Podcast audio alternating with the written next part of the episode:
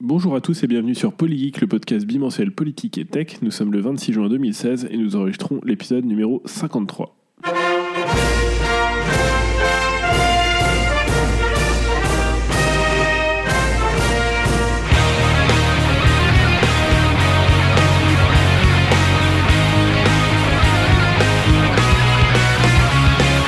Française, Français, Français, Français, mes chers compatriotes, mes chers compatriotes, mes chers compatriotes. Je n'ai pas l'ambition d'entrer dans l'histoire avec un grand A. I have a dream. Souvent des jeunes qui passent leur journée derrière un écran à se goinfrer des motoires. La France. Ça s'écrit M-M-M-P-O-R-P-G. And so, my fellow Americans, ask not what your country can do for you, ask what you can do for your country. Je veux aussi que les choses soient claires.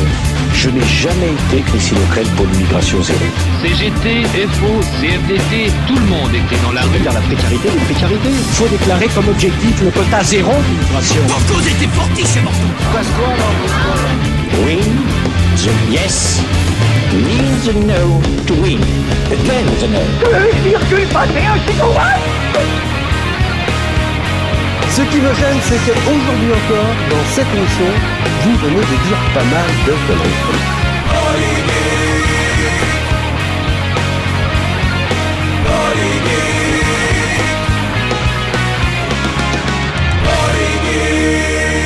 Je vous demande de vous arrêter. Chers auditeurs, euh, êtes-vous prêts à voter? C'est un petit peu la semaine là. Euh, Il y a le référendum du oui ou du non à Notre-Dame-des-Landes. Euh, Est-ce que vous voulez vraiment transférer l'aéroport de Notre- Notre-Dame-des-Landes? Euh, Sachant que bon, bah, si t'habites pas en Loire-Atlantique, t'as pas le droit de voter alors que c'est quand même l'aéroport qui est prévu pour tout l'Ouest. Et puis bon, bah, de toute façon, euh, l'ancien continuera à fonctionner, donc c'est pas vraiment un transfert. Et oh, bah surprise, le oui a gagné. C'est pas comme si le référendum avait été dessiné pour ça. Puis bon, de toute façon, le vote ne changerait rien a priori. Et au-delà de ça, il y a le fameux référendum de nos voisins britanniques, ceux qui ne veulent pas être dans l'Union européenne parce qu'il y a trop d'immigrés, euh, en oubliant que bah, ces immigrés, c'est aussi euh, les quelques siècles de l'empire colonial anglais. Euh, tout ça serait pas si inquiétant si l'extrême droite n'était pas à la manœuvre derrière le livre, comme l'a montré le meurtre de, la députée Joe Cox par un terroriste bien réel, issu des, des mouvements fascistes anglais. Bref, on parlera pas de Brexit aujourd'hui, même si euh, je sais que toute perspective de aux Anglais enchante euh, Boroche au plus haut point. Euh, on, on ne vous, on ne vous soupènera pas non plus un Polexit pour savoir si oui ou non vous voulez que Fabien achète un nouveau micro. Tout ça, ça ne se fera pas. Aujourd'hui, nous parlerons de copyright et de base de données. Et on reviendra sur un sujet, euh, un sujet qu'on voulait traiter depuis très longtemps dans Polygeek. Euh, on nous a souvent traité de conspirationnistes quand on dénonçait la mainmise du patronat ou de la bourgeoisie sur tel ou tel pan de la société. Euh, voilà, mais c'est quoi vraiment euh, le conspirationnisme? Euh, Quel rôle ça joue? Quel, euh, Et euh, comment s'en prémunir surtout? C'est l'idée d'aujourd'hui. Comment s'en prémunir? Voilà. Euh, et je vais vous dire un secret on n'est pas conspirationniste. Euh, je suis avec Antoine et Fabien aujourd'hui, vous les avez entendus, salut. Ben salut Je suis moi-même Adrien et je vous propose de passer directement aux news. L'actualité de l'Assemblée, c'est les news. Et les news, euh, bah, c'est Fabien qui commence, il va nous parler de, de copyright, euh, de choses comme ça qu'on apprécie particulièrement à Polygeek. Mhm. Je vais vous parler de copyright. euh, plus spécifiquement, euh, je vais donner un avis, euh, pour ne pas vous le cacher, un coup de gueule sur euh, la façon dont la musique est diffusée sur Internet. Alors, euh, sur le cadre légal, euh, en tout cas aux États-Unis, les lois qui encadrent la diffusion de musique sur Internet, elles sont complètement euh, outdated. Elles, ne sont plus du tout d'actualité. Elles datent du début des années 2000 à l'époque où l'échange de fichiers, ça se traduisait principalement par Casa et les autres programmes gentiment merdiques, où on avait des connexions qui tapaient peut-être euh, 100 kilooctets la seconde maximum, où on avait des petits disques durs, etc. Alors, euh, quand on a commencé à avoir des connexions un peu plus euh, fructueuses et des procédés plus efficaces, le P2P et autres, euh, il est devenu excessivement facile de choper euh, par un seul clic du gros son. Apple, Google et d'autres acteurs par la suite, comme Spotify, Deezer, se sont donc engouffrés dans ce, pas dans la brèche, mais dans ce nouveau marché et ont créé un nouveau modèle de diffusion musicale. Mais alors, ce vernis de légalité et d'organisation, il cache une bien sombre euh, vérité. C'est qu'un artiste aujourd'hui, il n'est pas du tout mieux loti euh, qu'il y a quelques années, même s'il produit un gros succès qui buzz à mort sur YouTube, sur Deezer ou autre.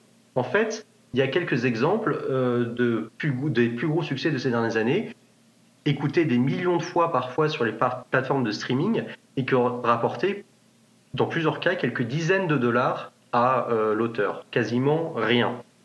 Et, euh, en fait, euh, je parle de cette news aujourd'hui maintenant parce que on a entendu parler de 180 artistes, certains très connus. Il y a Elton John, il y a U2, il y a aussi du moins bien comme Britney Spears et autres, qui ont lancé un appel au Congrès américain afin de complètement remodeler, refaçonner le cadre légal de la diffusion de la musique sur Internet parce que, oui, après 15 ans, il serait peut-être temps de faire une mise à jour. Mais ce que je voudrais principalement dire dans cette news, c'est que j'aimerais encourager tout le monde qui consomme du Spotify et du Deezer avidement en pensant en toute bonne foi que c'est un moyen légal, et ça l'est, et équitable de rétribution des artistes, puisque bon, bah, c'est euh, effectivement une, totalement légal. Je les invite à se renseigner sur la rémunération, rémunération réelle de ces artistes, même ceux qui ont rencontré un très très très grand succès. Et je vous assure, et même si ce que je vais dire est illégal, qu'il est dans beaucoup de cas plus intègre de télécharger un album en P2P plutôt que de l'écouter sur Deezer en pensant que euh, l'artiste verra, euh, se verra récompensé du fruit de son travail, parce que ce n'est absolument pas le cas. Et je vous le dis franchement, Deezer, Spotify, pour moi, c'est ce qui est arrivé de pire à l'industrie musicale. Voilà, c'était ma entre guillemets news.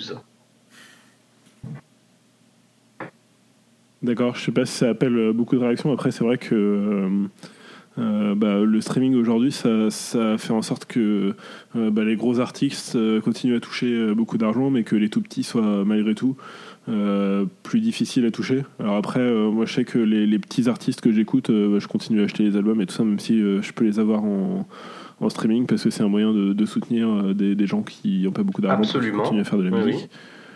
Euh, bon après, je sais pas si c'est le cas de, de tout le monde. Et, Non, non, pour expliquer, voilà, pour après, expliquer vous- rapidement, avec le système de rétribution old school euh, dans- en France, là, tout ce qui est SACEM, ce qui, s'est passé- ce qui se passe, c'est qu'il y a des pools d'artistes. Vous avez en gros les, euh, les artistes très connus, genre Cabrel, qui reçoivent un pourcentage de rémunération sur tout, sur l'ensemble des ventes d'albums.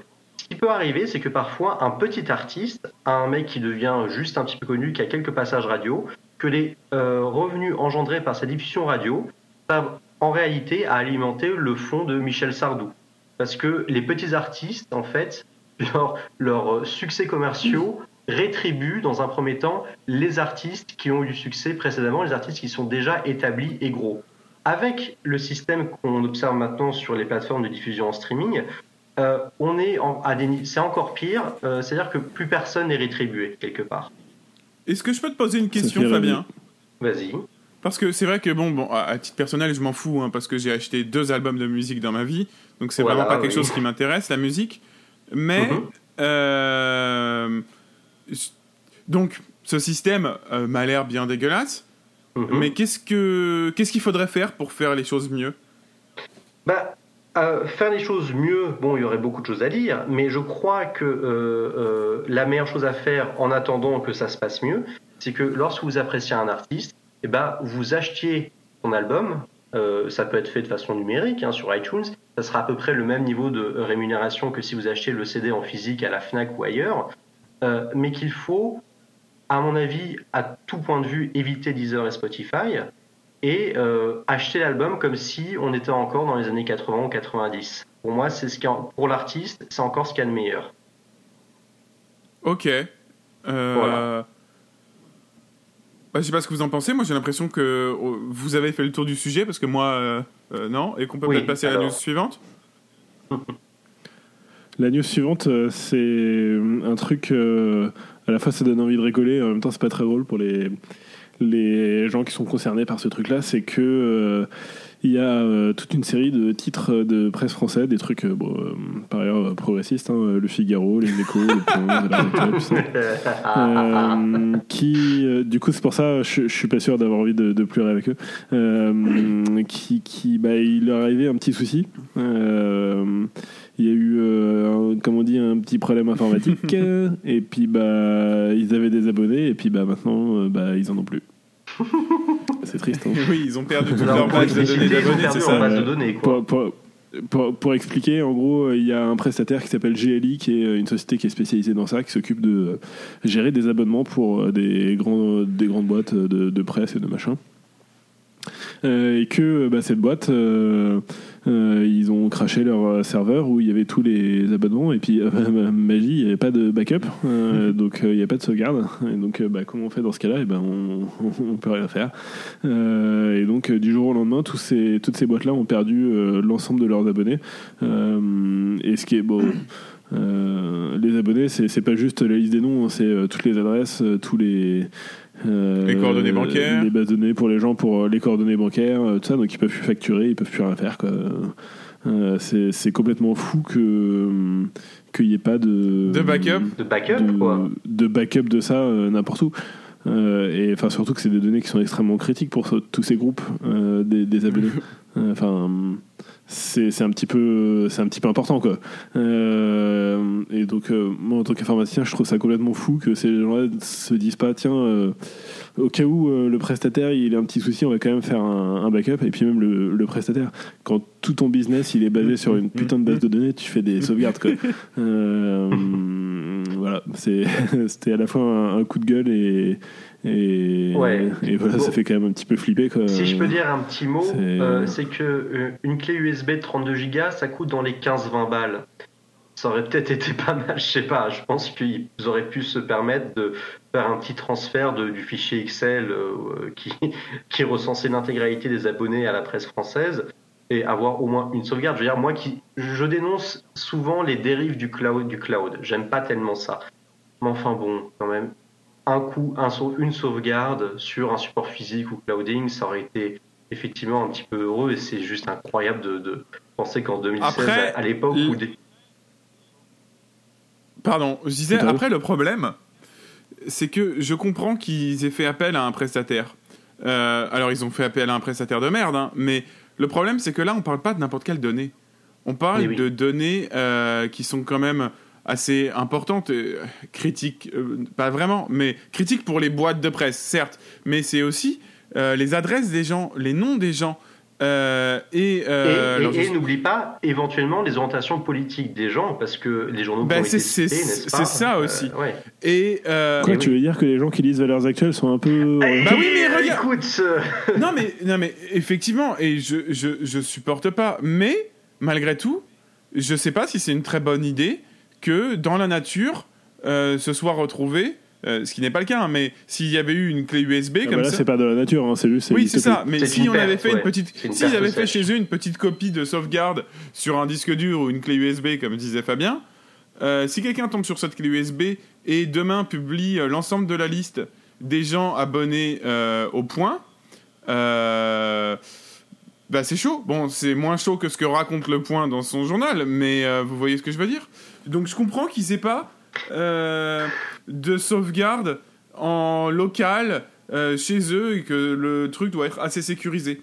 Par contre, du Oui, coup, alors- bah, tu, tu fais un petit peu gaffe à la boîte que tu prends, mais en même temps, le problème c'est que euh, c'est pas quelque chose que tu contrôles toi. Tu te dis, c'est une boîte qui fait ça, c'est son boulot. Ils doivent faire les choses bien. La preuve, il y a tel et tel autre journal qui l'utilise. Du coup, ils doivent faire Oui, ça oui. bien.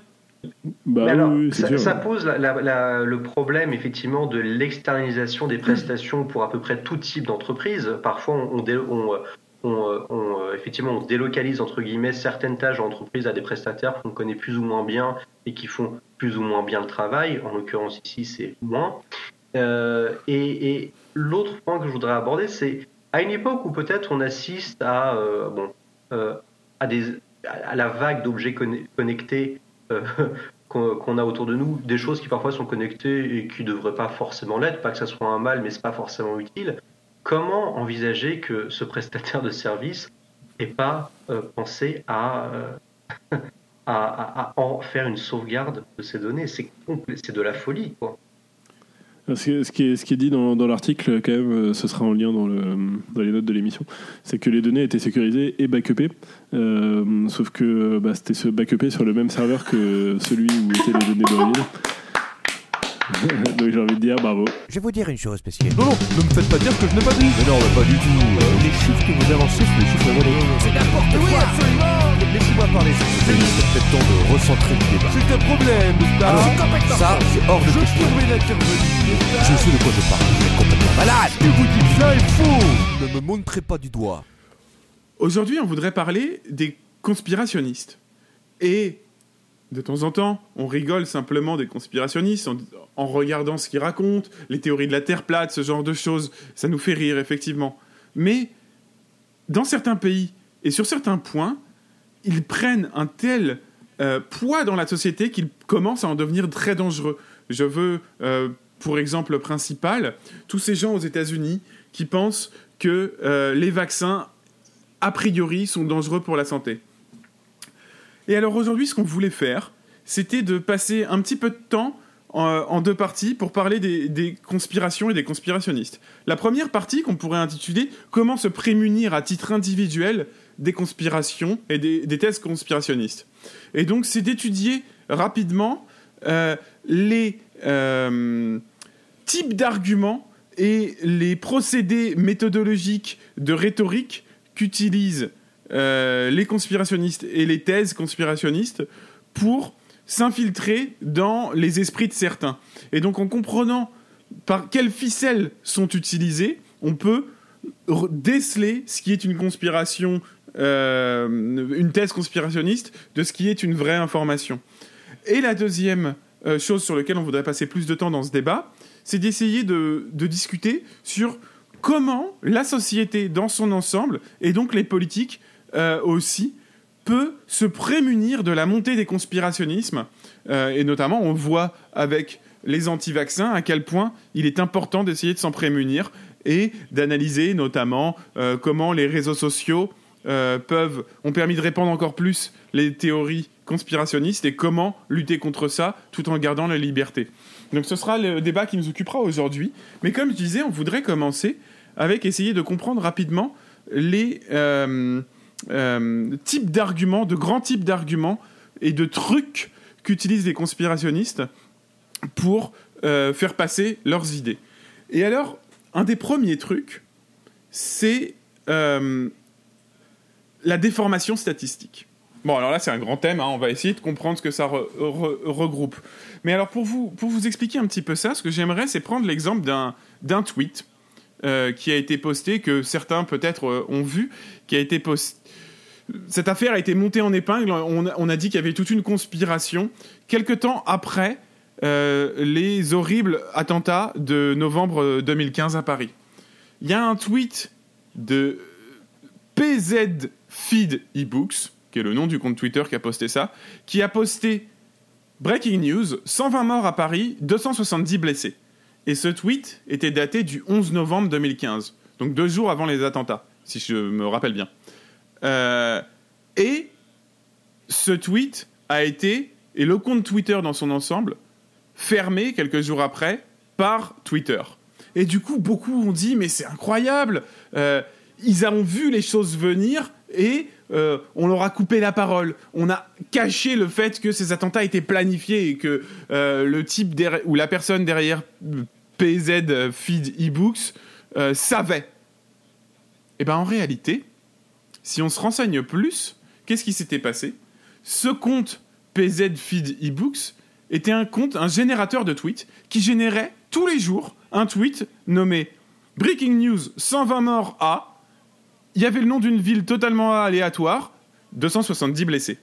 Et comme Twitter s'est aperçu que tous les jours, ils tweetaient exactement la même chose en changeant juste le nom de la ville, ils ont fermé le compte. C'est pour ça que le compte a été fermé. Mais donc, ce qu'on comprend bien ici, en fait, c'est l'art d'être perdu dans la statistique. Ceux qui ont utilisé ce tweet pour essayer de faire monter euh, ce truc dans une conspiration, en fait, se gardaient bien de dire que ce compte, tous les jours, prévoyait qu'il allait avoir 120 morts et 270 blessés dans une ville différente.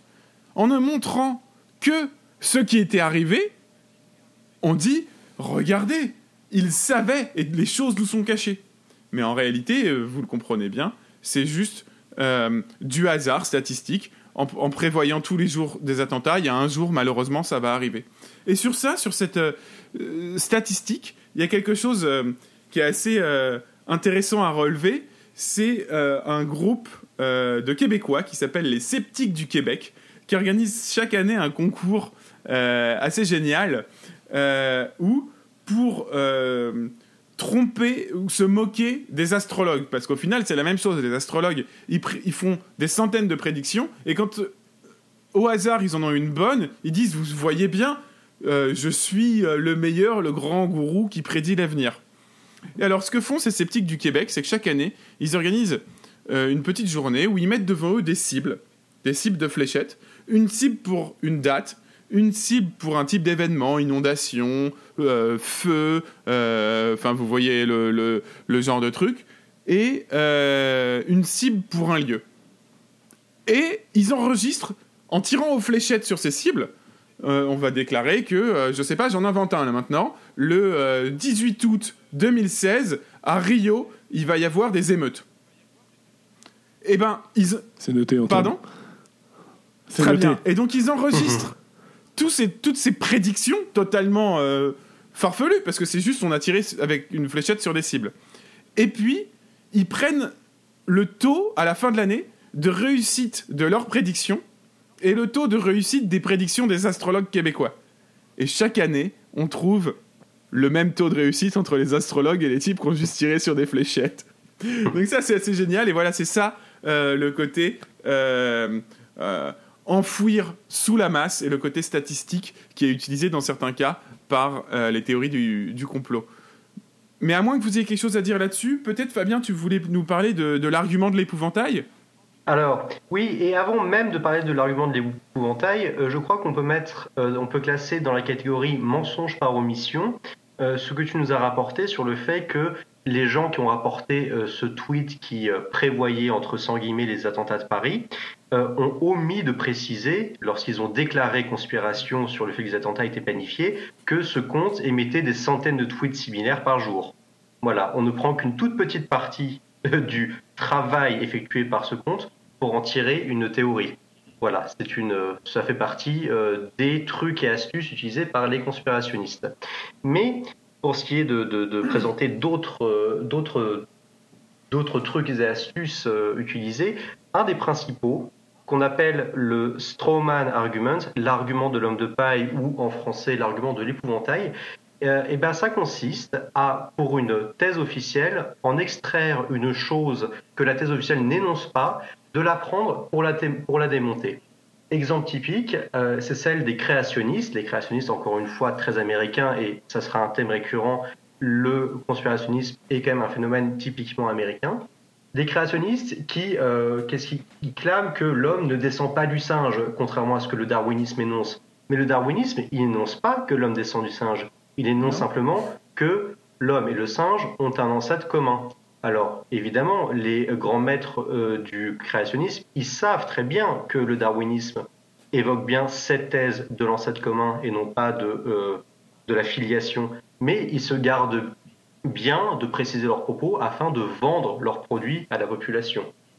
C'est vraiment euh, un, des, euh, un, des plus, un des trucs les plus couramment utilisés dans tout le monde euh, fabuleux de la, de la conspiration. Alors, est-ce que vous voyez bien de quoi il s'agit? Ouais, non, mais je. Oui, dans, dans ce cas, dans ce cas précis, ça se base aussi sur des, des croyances générales. Voilà. C'est-à-dire que globalement, à l'école, à l'école, on t'apprend, euh, enfin à l'école, dans, dans les, les premières années Oui. d'école, on t'apprend que l'homme descend du singe. On ne dit pas, euh, Mhm.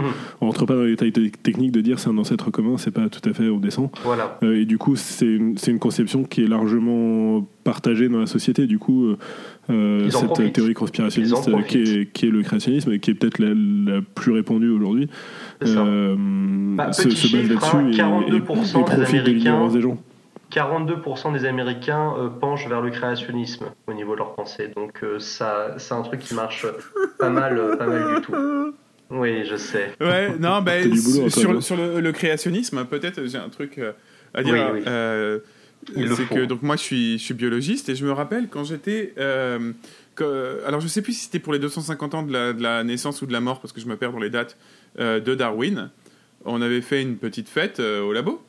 Et euh, j'étais dans, le couloir, il y avait un, type qui a euh, récemment euh, révolutionné la façon dont euh, on classifie les espèces. Bon, très rapidement, euh, euh, avant, on classifiait les espèces juste en les regardant et en les comparant euh, anatomiquement avec les squelettes.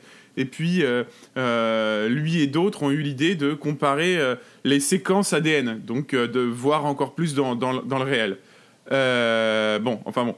Et comme c'est un grand ponte de l'évolution, les créationnistes lui envoient des bouquins créationnistes dans l'espérance folle qu'un jour il acceptera de signer en disant je suis d'accord avec ça. Et alors ce bouquin, je pense que j'avais déjà raconté ça dans, dans, Polygeek, ce bouquin qui expliquait les thèses créationnistes qui, était totalement farfelu, le mieux, ce que j'ai adoré, c'était une double page qui expliquait que euh, Hitler, Staline et les terroristes du 11 septembre avaient tous lu Darwin avant de passer à l'acte. Voilà, et, et c'était signé de soi-disant universitaires. Il n'y avait Ouais. pas plus.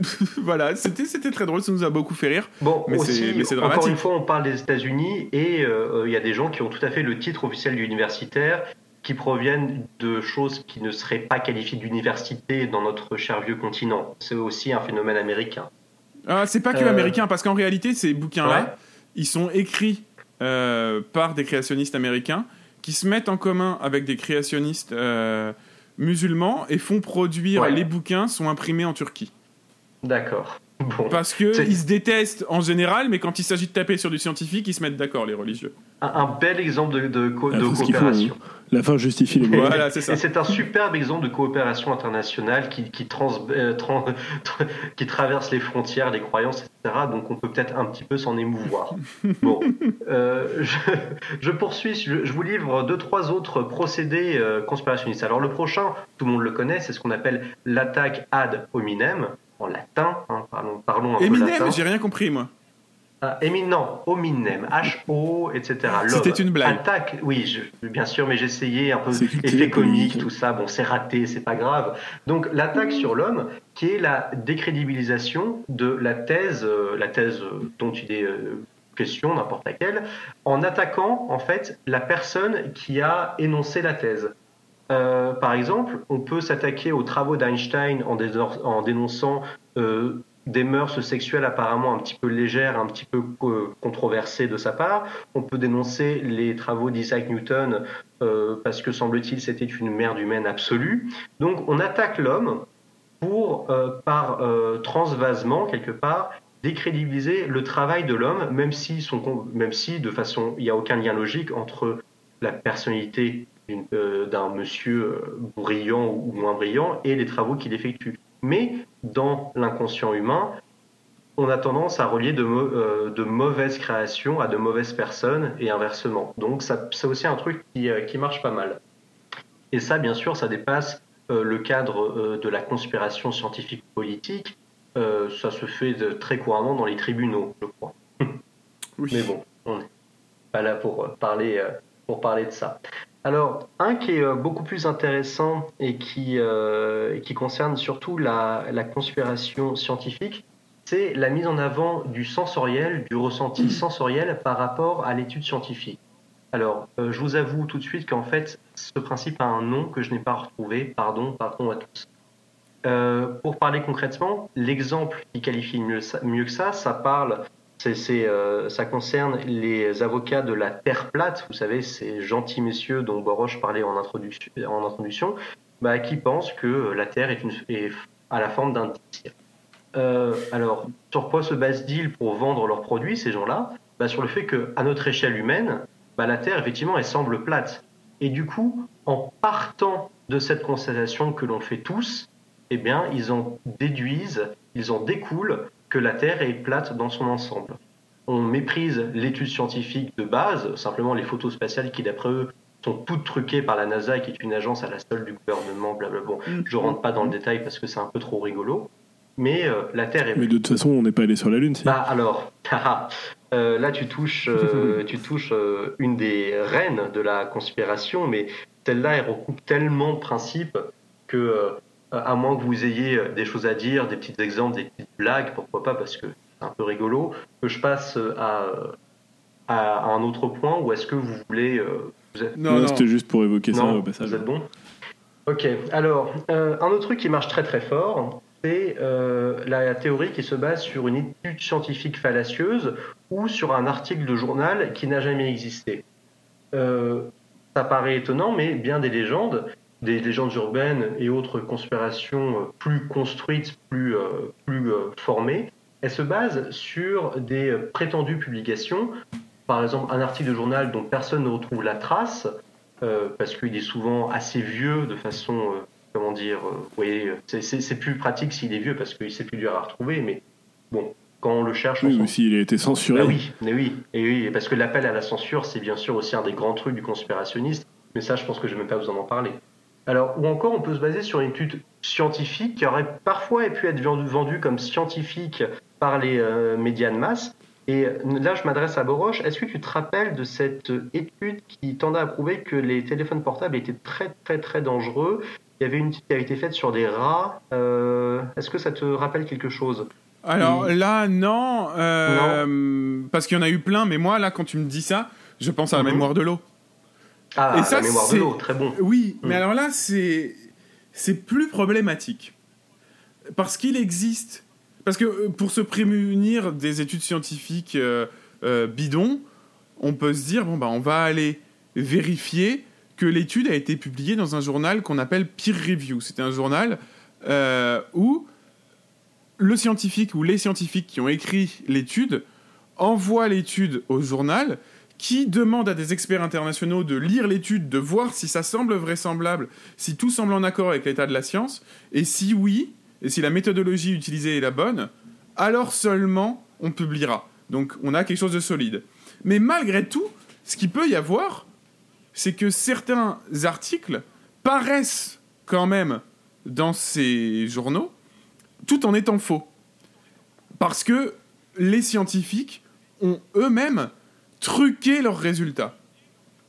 Alors on peut se tromper d'interprétation de, résultats, ça c'est pas grave. Mais mentir sur ces résultats, là c'est plus compliqué. C'est un gros problème. Mais alors ce qui se passe euh, dans ces cas-là, c'est que la plupart du temps, il suffit d'attendre. Parce que euh, les d'autres équipes vont euh, tenter de reproduire ces résultats. Et au bout de 5 ou 6 échecs ratés, vont commencer à se dire bah, c'est pas nous qui ne sommes pas suffisamment doués pour reproduire cette méthode, c'est que c'est faux en fait. Oui. Et là, vois, on lance tu- le tu cycle vois- de vérification.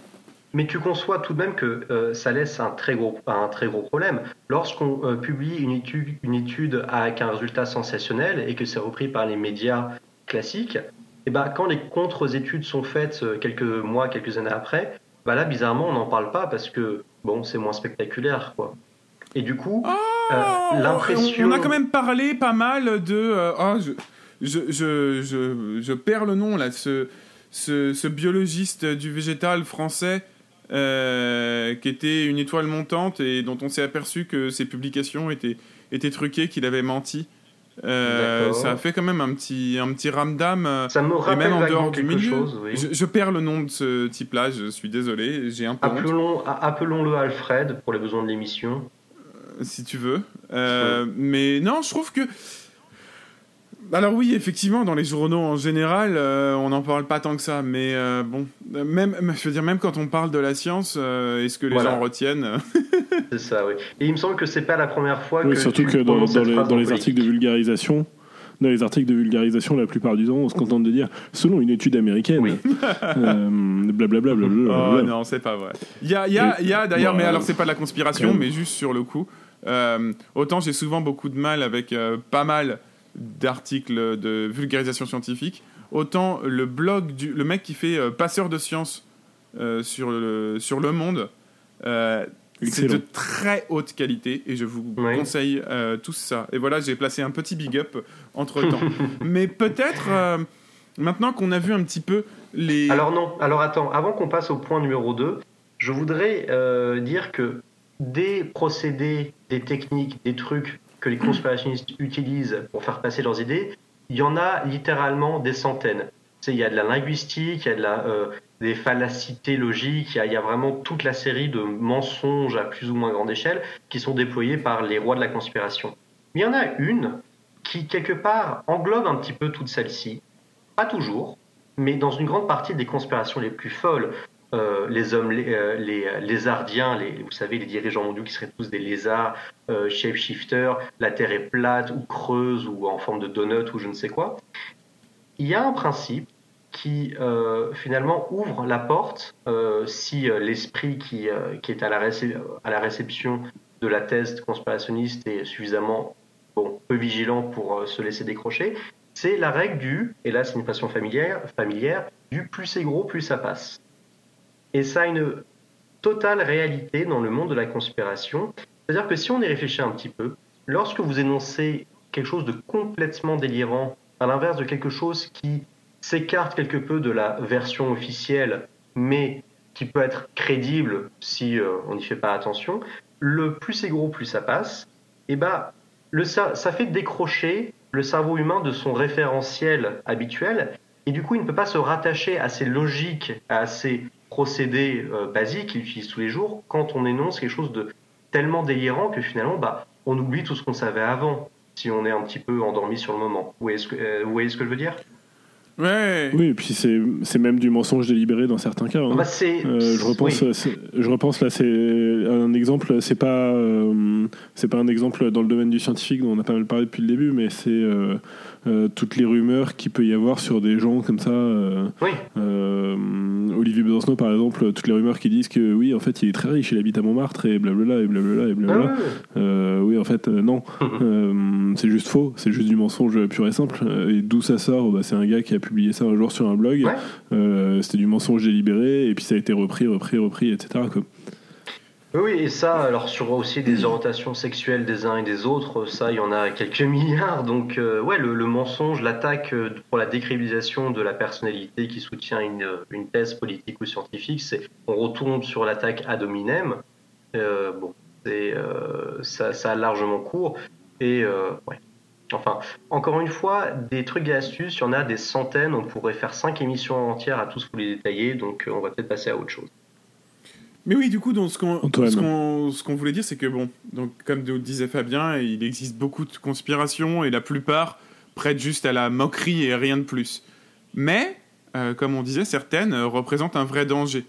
Euh, alors, comme je le disais, la dangerosité euh, des fous convaincus de la nocivité a priori des, des vaccins ou les idiots convaincus de la théorie du grand remplacement, ce genre de choses. Alors pour commencer euh, le débat, pour savoir comment euh, la société de façon générale pourrait lutter le plus efficacement possible contre la propagation euh, de ces idées. Alors, en fait, il y a plusieurs points que je souhaitais aborder, et dans l'ordre, ce que je me disais, c'est peut-être, est-ce que je me trompe d'ailleurs, vous allez me dire, mais est-ce que, avant de parler des nouveaux médias, comme on dit, et, de Twitter, Facebook et tout ça, est-ce que les médias traditionnels n'ont pas, malgré tout, euh, un rôle euh, dans, euh, dans la propagation de certaines théories totalement farfelues? Ce que je veux dire, c'est qu'on a souvent en tête dans la tête du journalisme, du journaliste, pardon, il y a souvent le dogme du il faut un pour et un contre quand je parle d'un sujet, comme ça on m'accuse pas de partisanisme, j'invente peut-être des mots là.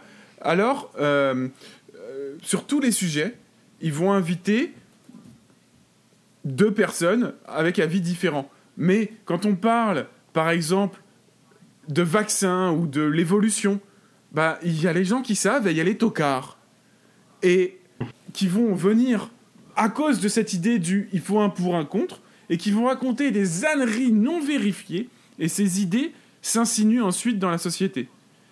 Euh, mais si on n'est plus, si on quitte ce côté un pour un contre, est-ce que dans ce cas-là, ça poserait pas le problème inverse de se diriger vers une, une sorte de pensée société unique, pensée monobloc de la société? Est-ce qu'il y a moyen de résoudre ce paradoxe? Est-ce qu'il existe une alternative? Euh, me- je- euh, Adrien, t'as quelque chose à dire ou est-ce que je me lance? Moi, mon avis sur ça, c'est que euh, faut- il faut, faut pas qu'il y ait un dogme sur ça, quoi. C'est-à-dire que euh, il y a des cas où oui, euh, euh, il il y, a un pour et un contre. Euh, Il y a vraiment un débat euh, qui existe et voilà, dans ce cas-là, il faut qu'il faut que le débat euh, euh, puisse se faire. Euh, et puis il y a les cas où tu as la vérité scientifique et les rumeurs euh, infondées. Euh, dans ce cas-là, bon, voilà, Ah oui. Ouais, mais Alors, co- comment, comment, où tu mets, où tu mets le, où tu mets la limite? Parce que par exemple, euh, bon, tout le monde est d'accord que de dire euh, si on parle d'évolution, on n'invite pas de créationnistes. Par contre, après, tu vas voir des gens qui vont dire oui, mais si on, est- on parle d'économie, on va pas inviter des gens euh, d'extrême gauche, ils y connaissent rien. On va juste inviter euh, le responsable de la chaire d'économie au Collège de France. Bah, Ouais, ouais, bah après, c'est c'est là qu'est le rôle du journaliste, j'ai envie de dire, de, de pouvoir arbitrer dans ce cas-là. euh, ça, c'est- c'est un peu le, le boulot du journaliste, d'arbitrer de quel, quel truc euh, a besoin de- d'être euh, de s'exprimer Voilà, ou c'est pas. ça. Et là- Alors, je sais que dit comme ça, c'est un peu, c'est un peu con, mais euh, mais en fait, ouais, bah, c'est un peu comme ça que je vois les choses. Bah là, je crois qu'il faut faire la distinction entre le conspirationnisme politique et le conspirationnisme scientifique.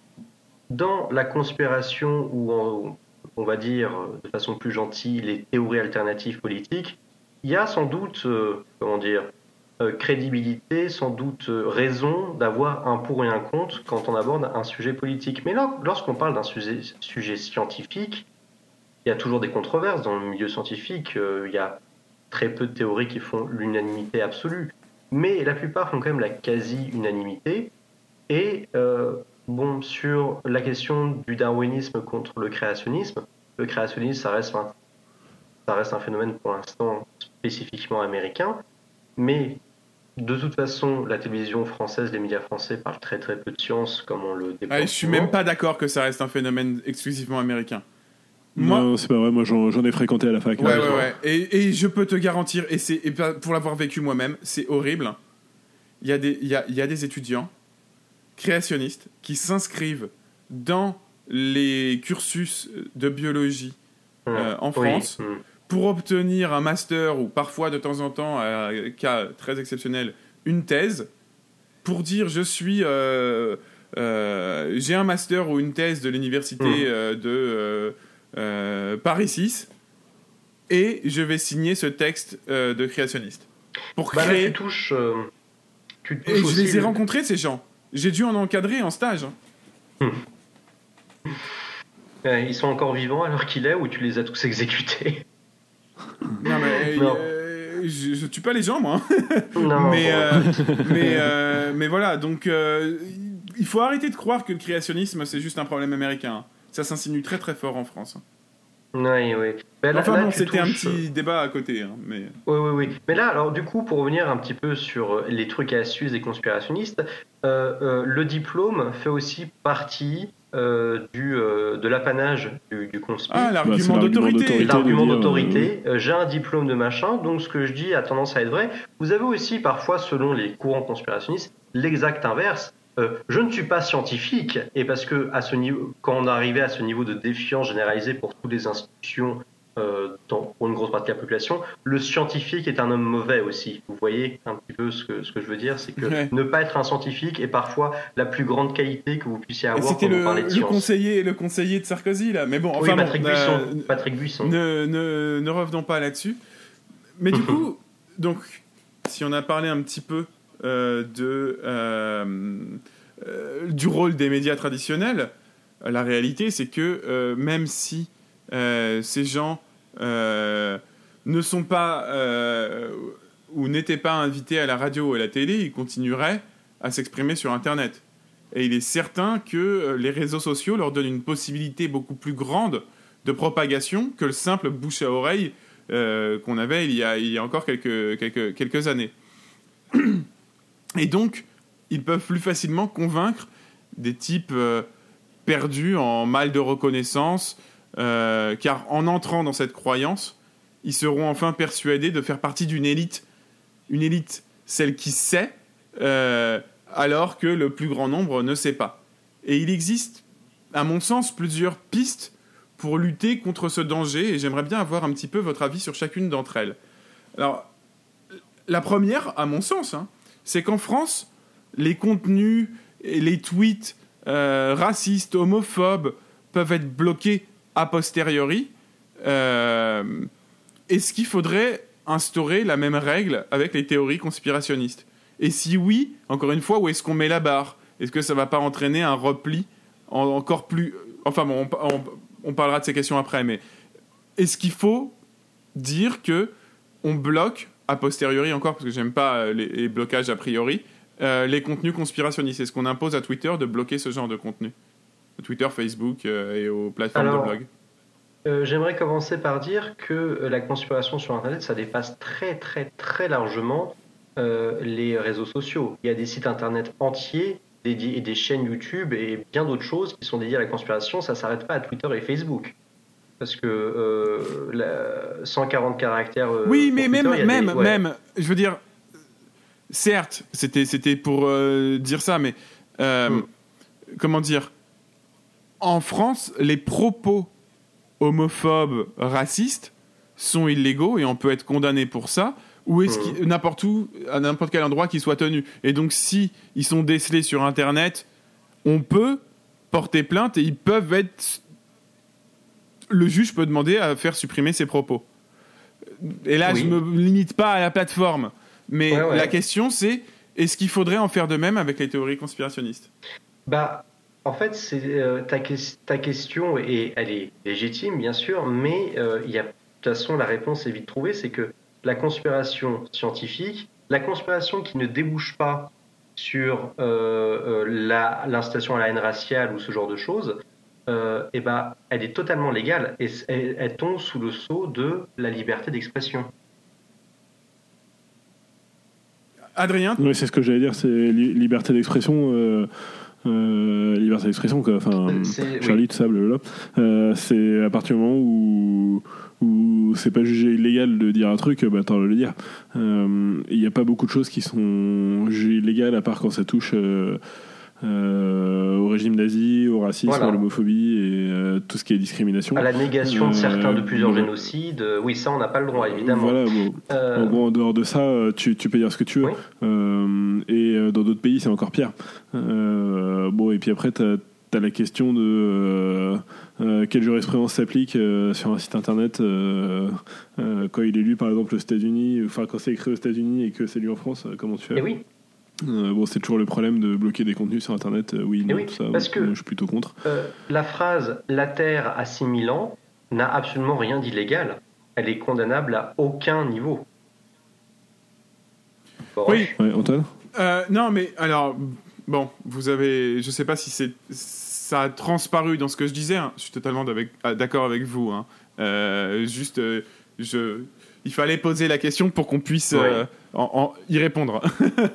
Et puis surtout, au-delà du côté liberté d'expression, pour moi, il y a quelque chose d'autre, de plus important sur pourquoi on doit les laisser s'exprimer.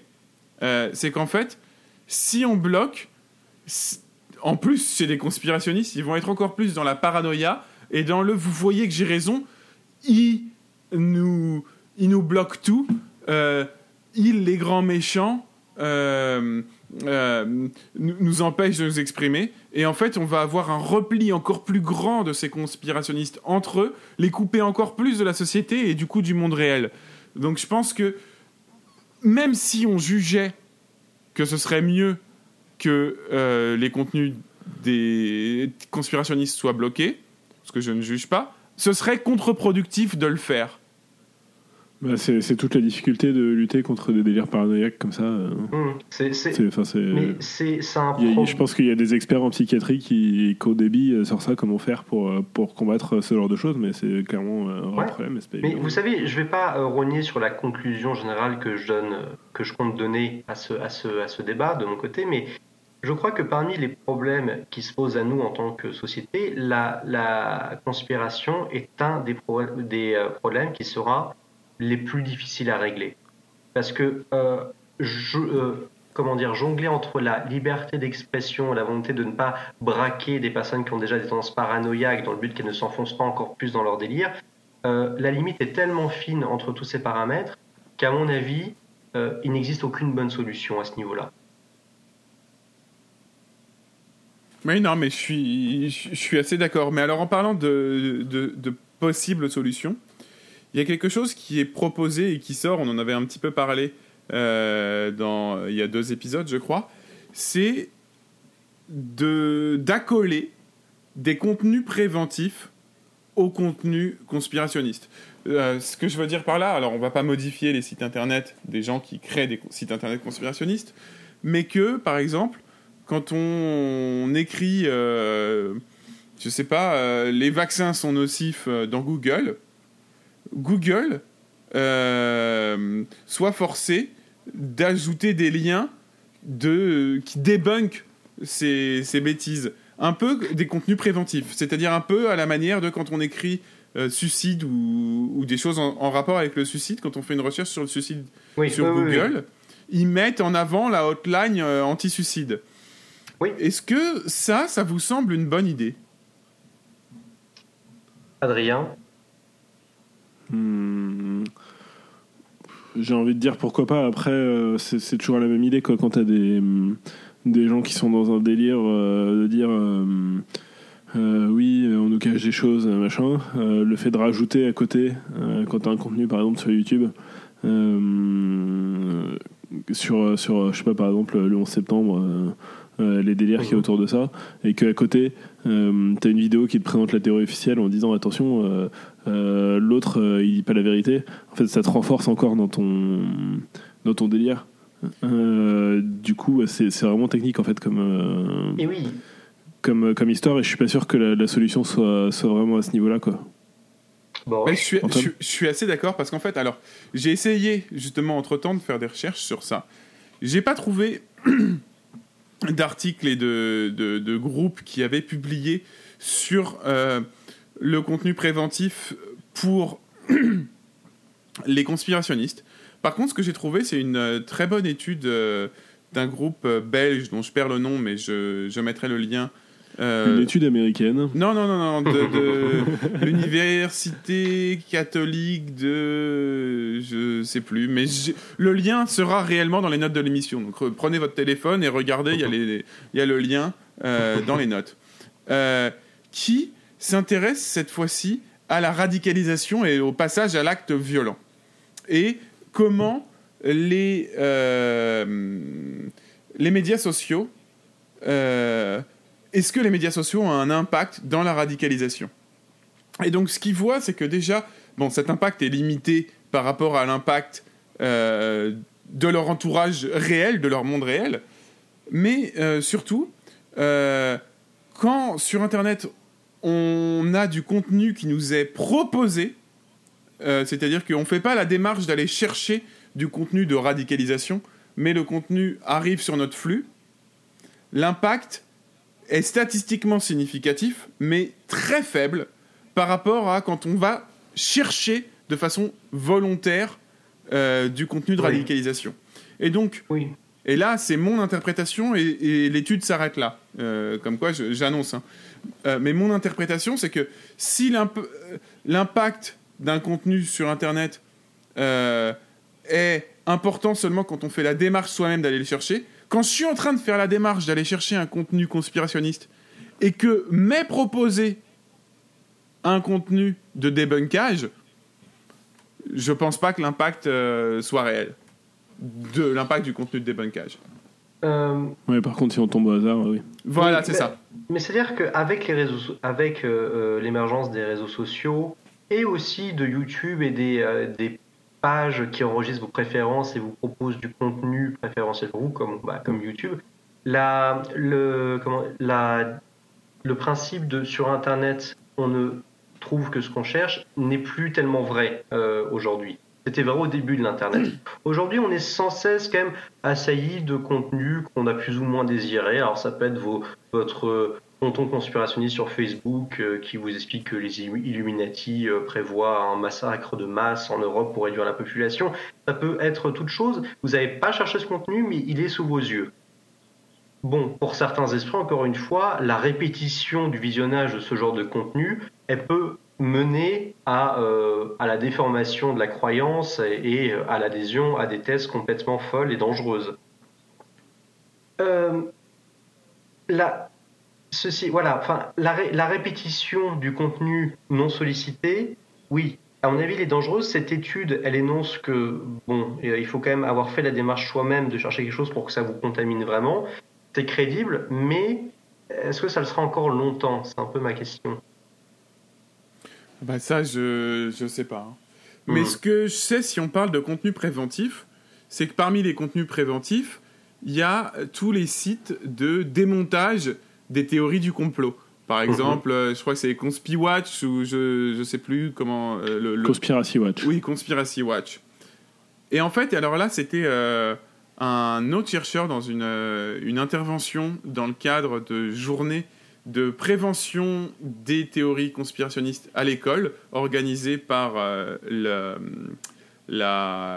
l'éducation nationale, dont pareil, je mettrai le lien dans les notes de l'émission, qui expliquait que le problème de ce genre de choses, c'est que euh, si on essaye de démonter une théorie conspirationniste, il faut démonter tous les arguments de la théorie conspirationniste, on est d'accord. Et en réalité, mieux. plus le temps passe, il, f- il- il prenait, je sais plus quel était son exemple euh, précis, mais il, il prenait une théorie de conspiration et il regardait au fur et à mesure du temps, depuis son émergence, euh, le euh, nombre d'arguments qu'il trouvait sur Internet qui allaient dans le sens de cette théorie conspirationniste. Et en fait, l'augmentation, elle est quasi exponentielle. Et donc, on perd un temps fou, et ça sert vraiment, au final, à rien d'essayer de démonter point par point la plupart des théories du complot, parce que bah, on va juste y laisser tout notre temps pour pas grand-chose.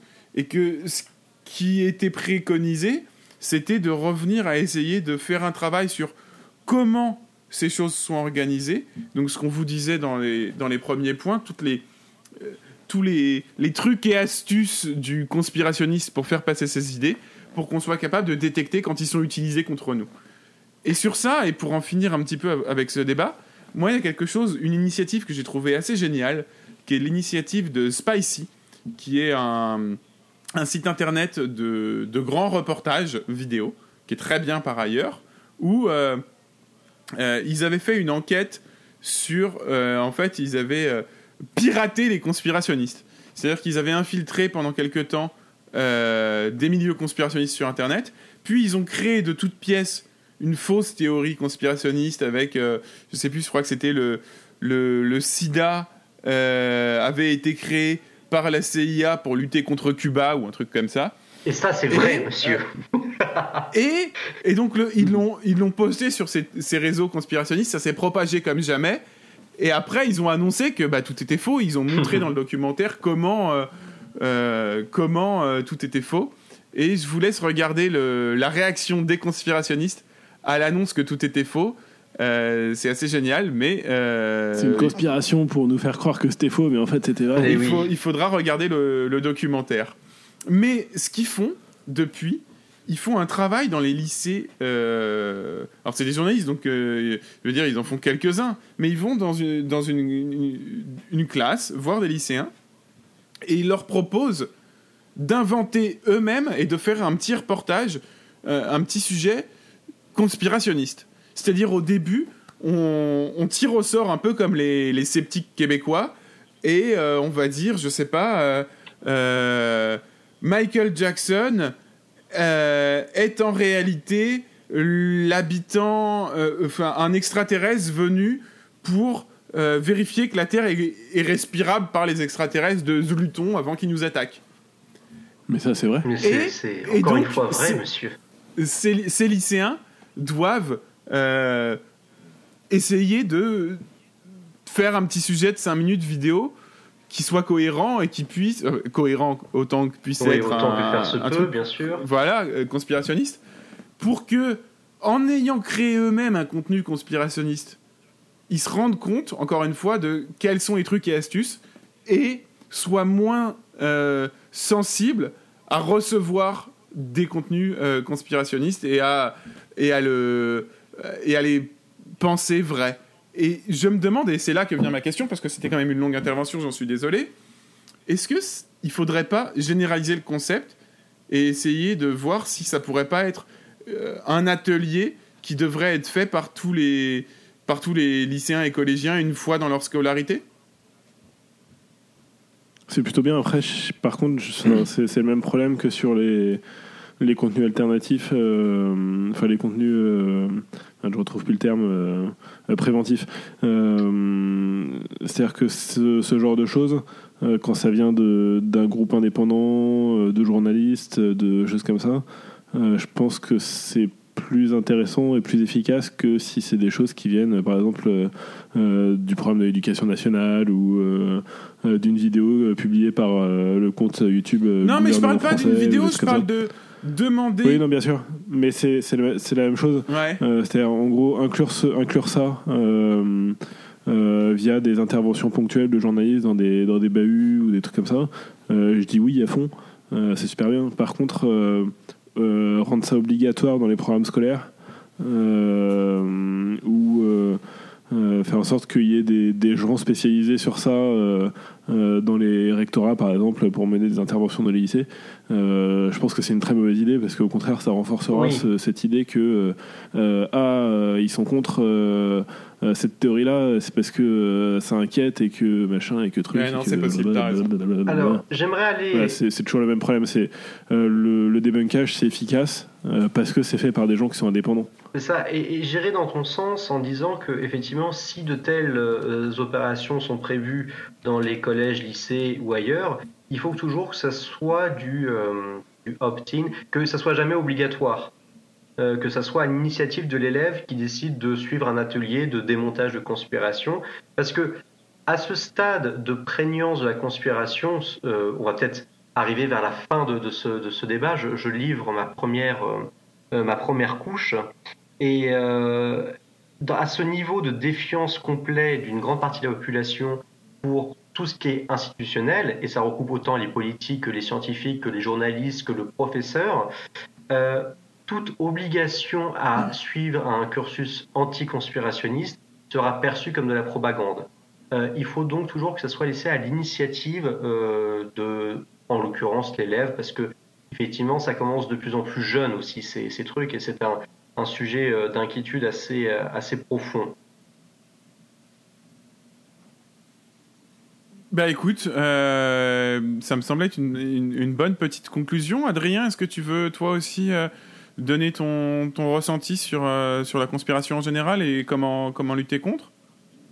Sur tout ça, de manière générale, je pense que le, le meilleur moyen de lutter contre, euh, c'est de faire en sorte que le monde soit plus transparent. Euh, et en fait, c'est sur, euh, sur ce terreau-là que, pour moi, se construisent toutes les théories conspirationnistes aujourd'hui.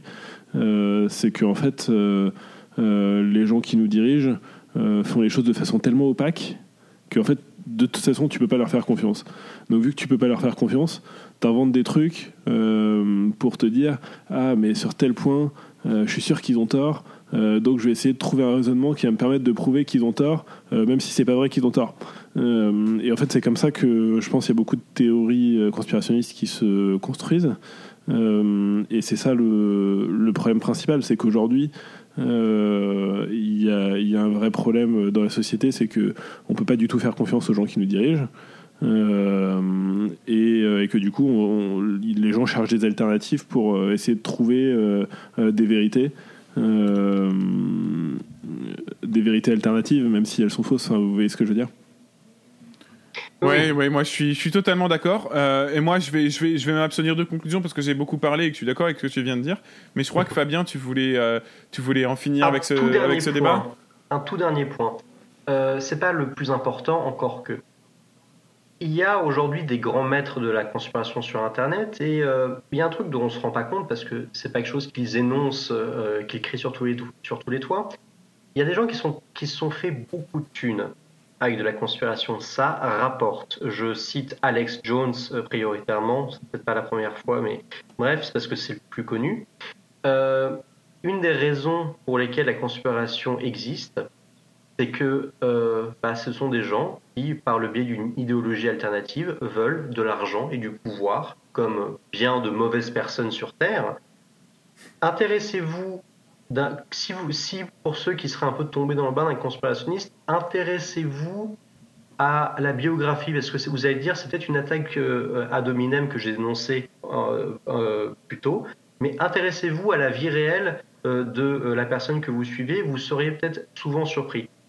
Et conclusion de conclusion de conclusion, je voudrais dire que personnellement je suis très inquiet et très pessimiste par rapport au futur de la conspiration. Et euh, à mon avis, il ne fera que s'étendre. Et je crois que la seule solution pour y échapper, euh, bah, la révolution commence à la maison, comme on dit. Lorsque vous tombez sur une thèse qui vous paraît un petit peu euh, étrange, bizarre, mais séduisante, allez toujours, je vous, je vous en conjure, allez toujours vers la théorie, vers euh, ce qui pourrait aller à l'inverse de cette théorie qui vous aurait éventuellement séduit. Il n'y a que vous qui puissiez faire ce travail. Man, the man, them know say that the party pop extra puff and rough. Shots man and rave on this one, new brand bound to come number one. Watch it. And you feel big up, big up. All of the woman them big up, big up. All of the girl them big up, big up. All of the woman them big up, big up. Et c'est le moment des, des big up. Euh, Les big up, c'est une minute où chacun d'entre nous peut parler un peu de ce qu'il veut, un truc qu'il a aimé, un truc qu'il a détesté. Euh, c'est euh, une minute, 60 secondes, et c'est Fabien qui commence. Oui, donc euh, cette semaine, big up pour un show qui vient de s'achever et qui n'a pas vraiment besoin de promotion, mais ça me fait plaisir, donc j'y vais. C'est euh, Person of Interest, la série ABC, je crois, qui a diffusé son dernier épisode mercredi dernier. Euh, série qui euh, évoque donc euh, l'espionnage de masse qui a lieu aux États-Unis dans le but de prévenir, de, prévenir les attentats terroristes. Mais qui en fait a complètement outrepassé sa mission et espionne tout le monde tout le temps en permanence et un petit groupe de gens s'en sert pour faire le bien, pour sauver des personnes lambda qui se trouvent dans des situations dangereuses. Alors c'est une série policière sur son format, il y a beaucoup d'action, au moins au début, mais en fait très vite, au bout de la deuxième saison, la série a pris une carapace, une, une densité qui n'est pas le propre de ces séries policières, il a complètement dépassé son cadre pour en faire quelque chose d'extrêmement intéressant, très très bien réalisé, parfois très touchant et vraiment de qualité. Oh là là Une minute Magnifique. pile J'ai un chronomètre, hein, je m'en sers. Oh Quel argent Et- Que d'argent eh C'est le luxe pour politique. hein. N'est-ce pas? C'est à moi. Euh, et donc, je vais vous parler d'un truc dont j'aurais dû déjà parler dans Polygeek, mais en fait, il s'avère qu'on n'avait pas fait de Polygeek au moment où euh, cette chose est sortie. Il s'agit de la nouvelle traduction du Seigneur des Anneaux. Parce que Oh figurez-vous. Attends, c'est hyper important.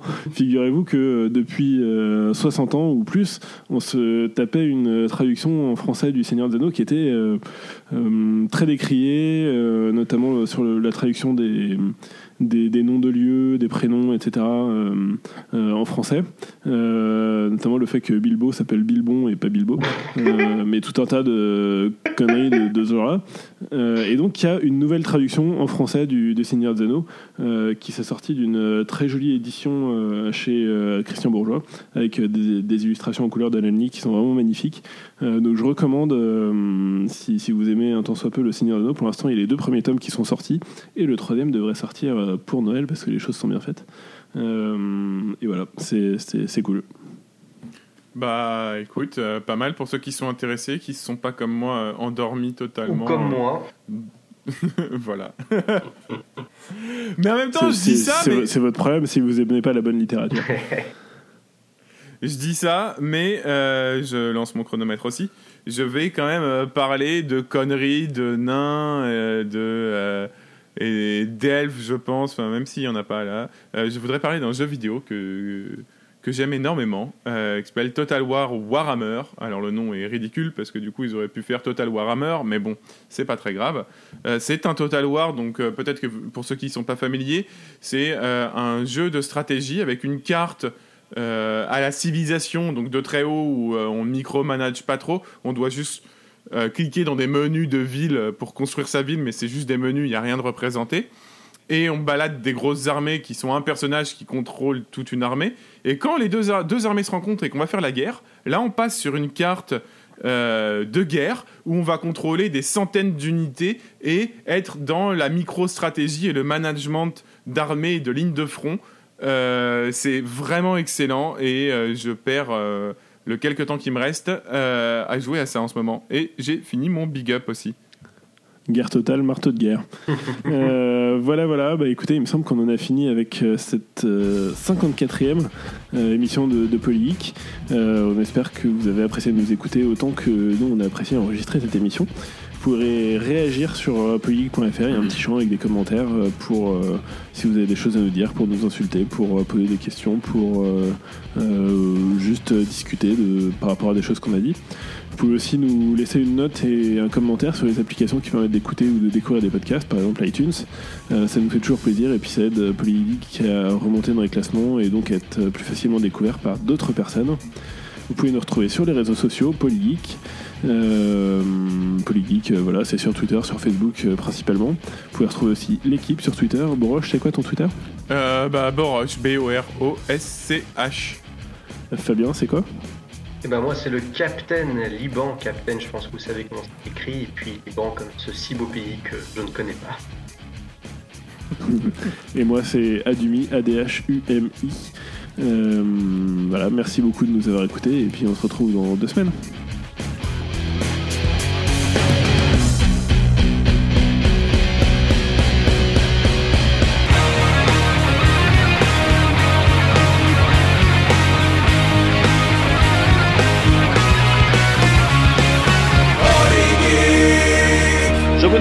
Vous arrêter.